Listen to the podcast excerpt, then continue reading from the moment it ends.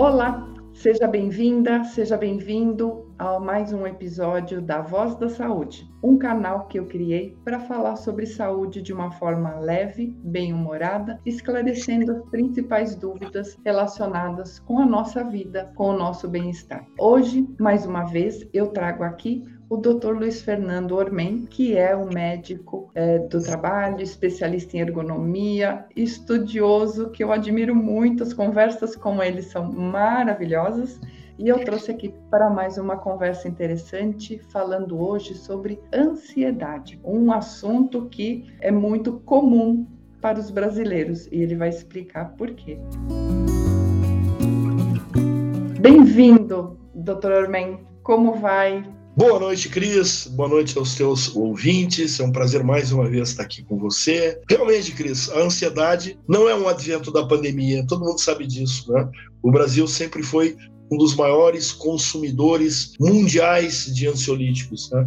A gente até brinca, infelizmente, com coisa séria, que ansiolítico no Brasil se vende em balcão de botequim. Tá? Se vai lá e compra um Valium 5, né, que alguém consegue vender sem receita médica. Então, o uso de ansiolítico no Brasil sempre foi uma instituição nacional. Mas não tem dúvida também que as limitações sanitárias da pandemia fizeram com que esse número simplesmente explodisse. Né? Nós temos hoje cerca, segundo os dados da Sociedade Brasileira de Psiquiatria, mais de 40 milhões de pessoas com níveis de, níveis de ansiedade prejudiciais à saúde, porque ansioso todo mundo é. Né? Agora, qual é a ansiedade danosa? É aquela que traz prejuízo à saúde, tanto a saúde física, gerando doença física, como a saúde mental nas relações entre as pessoas. Tá? Então, é um número muito alto, sim, Cris? Muito, muito alto mesmo. Se nós já éramos, né? O que, por quê? Que característica do povo brasileiro faz de nós tão ansiosos, né? Porque a gente é conhecido pela hospitalidade, pela alegria, pela música. Por que a ansiedade está aí tão forte no nosso dia a dia? Sem dúvida, é uma grande pergunta, Cris. Né? Quando a gente pega, por exemplo, povos muito ansiosos, como os escandinavos, né? a gente tem uma explicação. A gente tem o dia na Escandinávia dura 3 a 4 horas e a noite dura 21 horas. E mesmo assim, o que eles chamam de dia é o chamado lusco-fusco do sol passando lá no cantinho. Isso leva a uma ansiedade muito forte, é, porque as pessoas não veem a luz solar, e isso dura seis meses. Né? Isso acontece na Escandinávia, eu tive no inverno lá, e é muito duro isso, você não vê luz solar. Né? É noite durante 21 horas por dia. E aí a gente dá a justificativa. Ah, a luz solar, a falta de luz solar. Né? Quando a gente vê a ansiedade do japonês, por exemplo, o japonês é um povo que se cobra muito competência. Né? Eles são muito, vamos dizer, eles se exigem muito né, a, sua performance e se matam por coisas que uh, seriam absurdas de se pensar, como por exemplo a demissão de um emprego, como por exemplo a reprovação no exame escolar. Então são países que têm culturalmente ou de forma climática fatores né, para gerar ansiedade. E você pegou muito bem, né? O Brasil não tem nem um dia de 21 horas, ao contrário, né?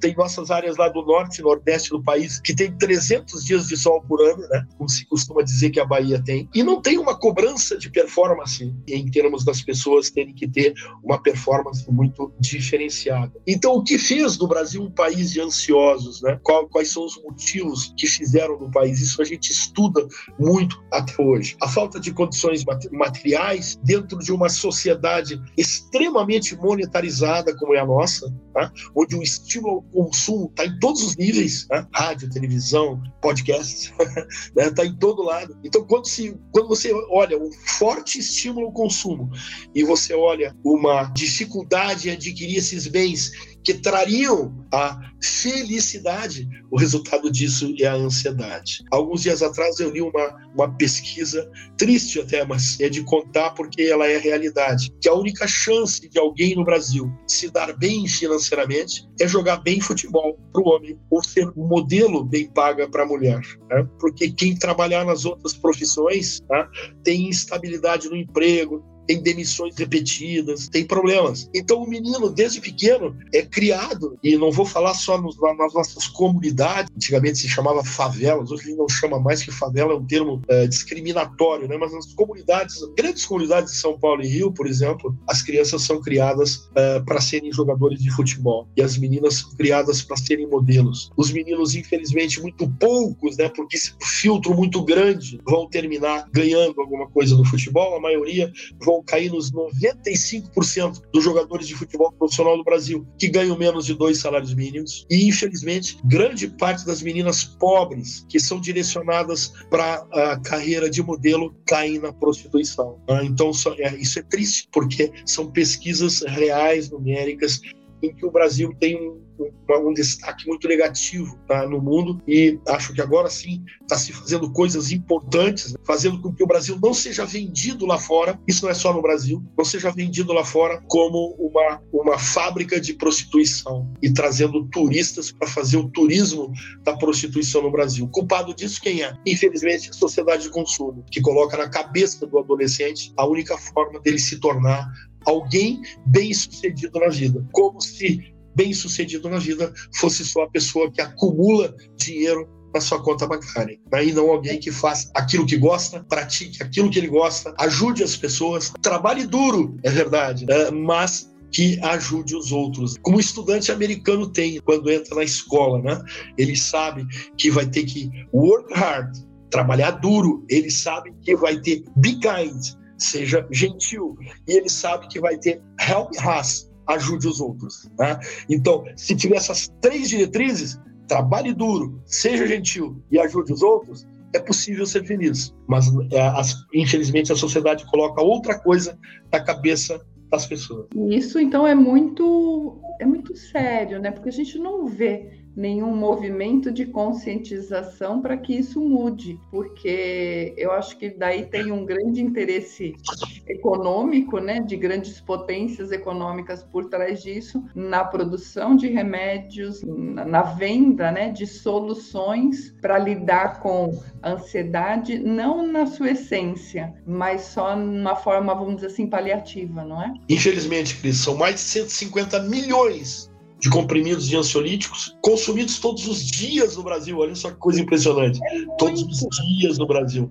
Por uma população de 220 milhões de pessoas, quase todos os habitantes tomam no mínimo um ansiolítico por dia. É um número espantoso, espantoso. E aí, como você bem falou, né, não existe um trabalho de base, né? Algo, por quê? Porque o trabalho de base vai contra as grandes corporações econômicas, né, que querem vender remédio, que querem vender aparelhos eletrônicos. Recentemente eu tive em Ciudad del Este, que fica na fronteira, fui um evento em Foz do Iguaçu e fiquei surpreso de ver que chegam seis Boeings, seis Boeings por semana em Foz do Iguaçu, provenientes de Taiwan, Singapura, China, trazendo penduricalhos, porcarias eletrônicas, né, para vender para nossa juventude, que são porcarias caras e que realmente são sonho de consumo, porque não adianta ter um celular mais hoje, tem que ter o melhor celular, tem que ter o melhor fone de ouvido. Então, uh, realmente, é, essa é a, é a, conclusão que você chegou, é a que nós, estudiosos da saúde mental, chegamos. A situação é ruim, infelizmente, com tendência a piorar. Tá? Porque não tem um movimento e não tem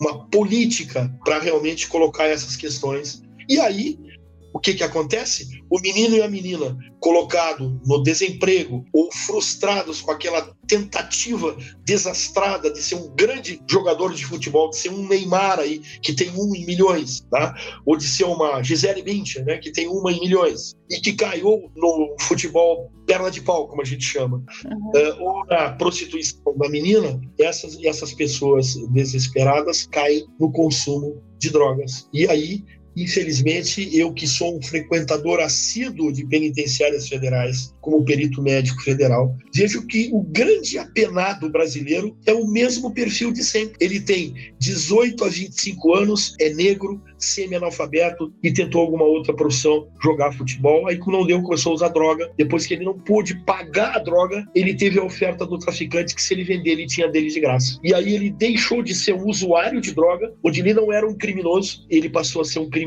porque ele passou a vender droga. E esse, e esse é o perfil das nossas penitenciárias. Uma penitenciária que é a penitenciária estadual de Rio Grande, que tem 1.700 apenados, deveria ter, porque na realidade tem 1.700 vagas, mas tem 2.400 presidiários, né? porque eles chamam de reeducandos, embora eu acho que lá dentro não se reeduque a nada. Né? E essas pessoas lá, qual é o perfil deles? Tem gente que está na sétima, oitava condenação com 25 anos, é um adolescente, né? segundo a ebiatria, adolescência vai até 25 anos, e aí está na sétima, oitava condenação. Qual é o futuro desse cidadão quando ele sai da penitenciária por mais uma liberdade condicional, o que, que, ele vai fazer? Reincidir no consumo e na venda de drogas. É a única coisa que ele tem a fazer.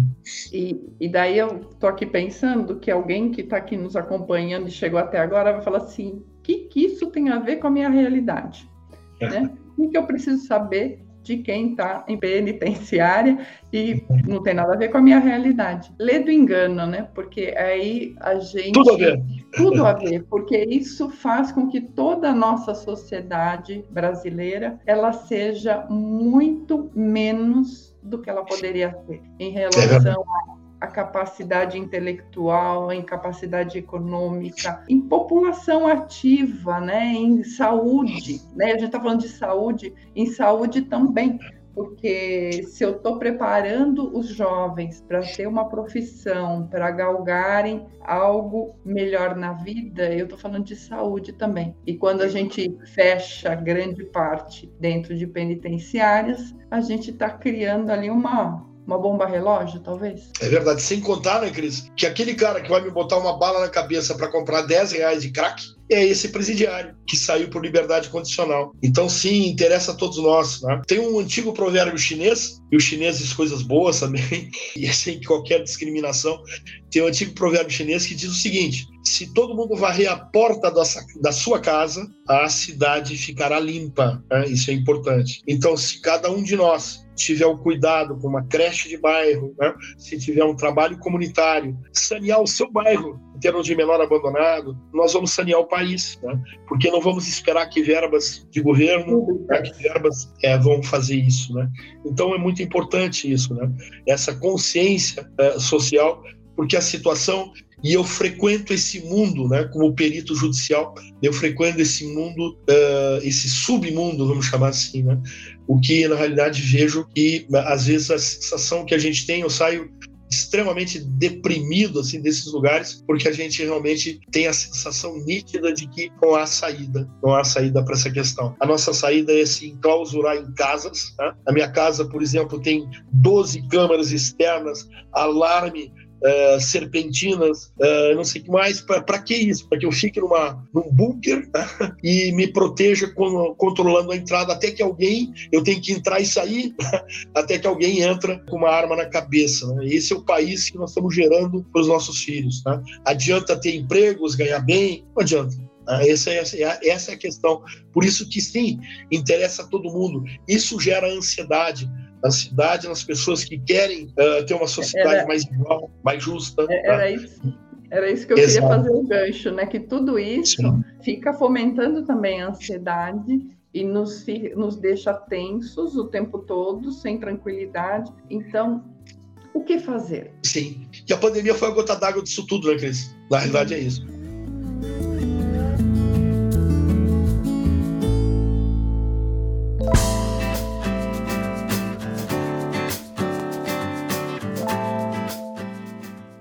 Daí, uhum. na sua opinião, eu acho que vai ser legal para a gente ir encerrando a nossa conversa aqui, para não ficar claro.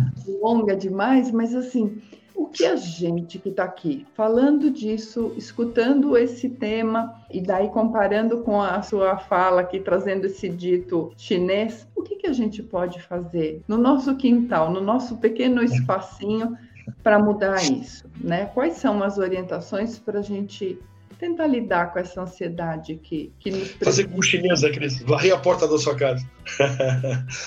Seria, é, ou seja, começar pela nossa área de influência, né, pela nossa você sabe que que coisa interessante, né? Alguns anos atrás, eu participei de uma junta de seleção de um profissional executivo financeiro de uma grande montadora de veículos na região de São José dos Pinhais, que é a cidade do aeroporto uh, Afonso Pena de Curitiba. E essa, essa montadora de veículos ia admitir um executivo da área financeira e não podia errar nessa admissão, nessa seleção, porque é, é, um salário altíssimo e o erro custaria muito dinheiro.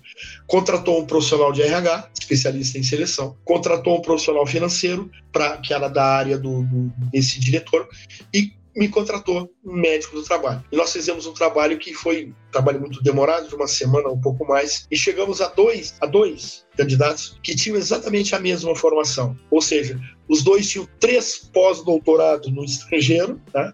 por coincidência, os dois na Alemanha, falavam dois idiomas além do nativo uh, e, portanto, tinham as mesmas condições. Por que, que um ganhou do outro? Porque um deles dedicava duas horas da sua semana, como economista que ele era, financeiro, a fazer a escrita contábil da creche comunitária do seu bairro. E com isso ele estabilizou as finanças da creche e a creche podia admitir mais gente fazendo uma educação sadia, cristã, e construtiva, enquanto o outro, que também tinha a mesma formação dele, não dedicava essas duas horas. Quando nós demos a devolutiva, porque esses casos de seleção é, muito diferenciada tem que fazer uma, uma devolutiva, nós dissemos isso para eles e o que venceu a, seleção se declarou muito é, surpreso, né? Porque aquelas duas horas por semana na creche, enquanto o outro ia jogar tênis, ia fazer o seu esporte, ele estava lá na creche fazendo a sua, o seu trabalho comunitário. Acho que esse é um exemplo que eu estou dizendo, né? O que pode ser feito é, é a saída, não existe outra. Tá? Vai dizer, ah, não, vamos votar naqueles que vão dar dinheiro. Ilusão, não vai. A política é assim, ó. Eu sou eleitor há quantos anos? 50 e dois anos, né? desde os 18 anos. Eu sou eleitor assim, na época não tinha eleição aos 16, né? Então, eu sou eleitor há 52 anos. E todas as promessas dos políticos até hoje são as mesmas, né? Que eu vou, eu vou erradicar a pobreza, vou terminar com fome, e não estou falando isso, eu não sou de partido nenhum, né?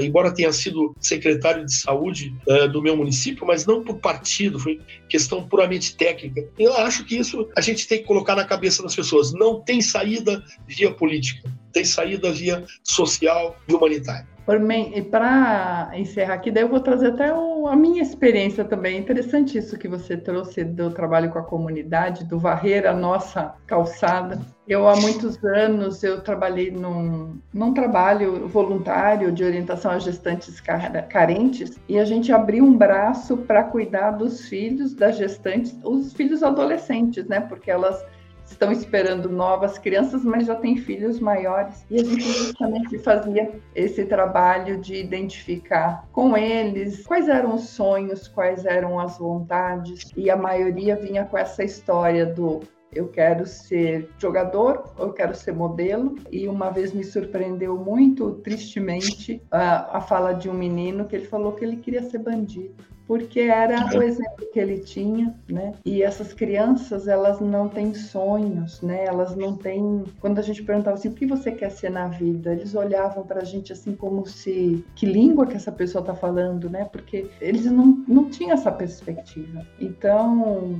agradeço muito essa sua, essa nossa conversa, esse seu tempo, porque Sim. tomara que a gente, com essas nossas conversas, com essas é, divulgações de temas relacionados com a saúde, a gente possa espalhar sementinhas aí de, de consciência, de entendimento, que a gente não tem que esperar ninguém fazer nada, a gente tem que fazer por nossa conta e, e contaminar os outros. Eu gosto de falar nessa época de pandemia que a gente tem que contaminar os outros com boas boas ações, com iniciativas que produzam bons efeitos.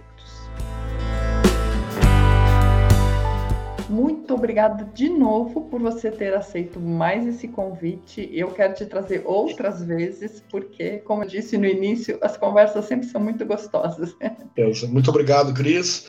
É sempre um grande prazer conversar contigo e com os teus ouvintes. Estou sempre à tua disposição. Quando a gente tiver aí uma coincidência de agendas, a gente conversa novamente. Um grande abraço. É isso mesmo. E você que esteve aqui conosco, curta, compartilhe, divulgue para que a gente possa levar sementinhas de saúde para os mais diversos lugares. Até uma próxima.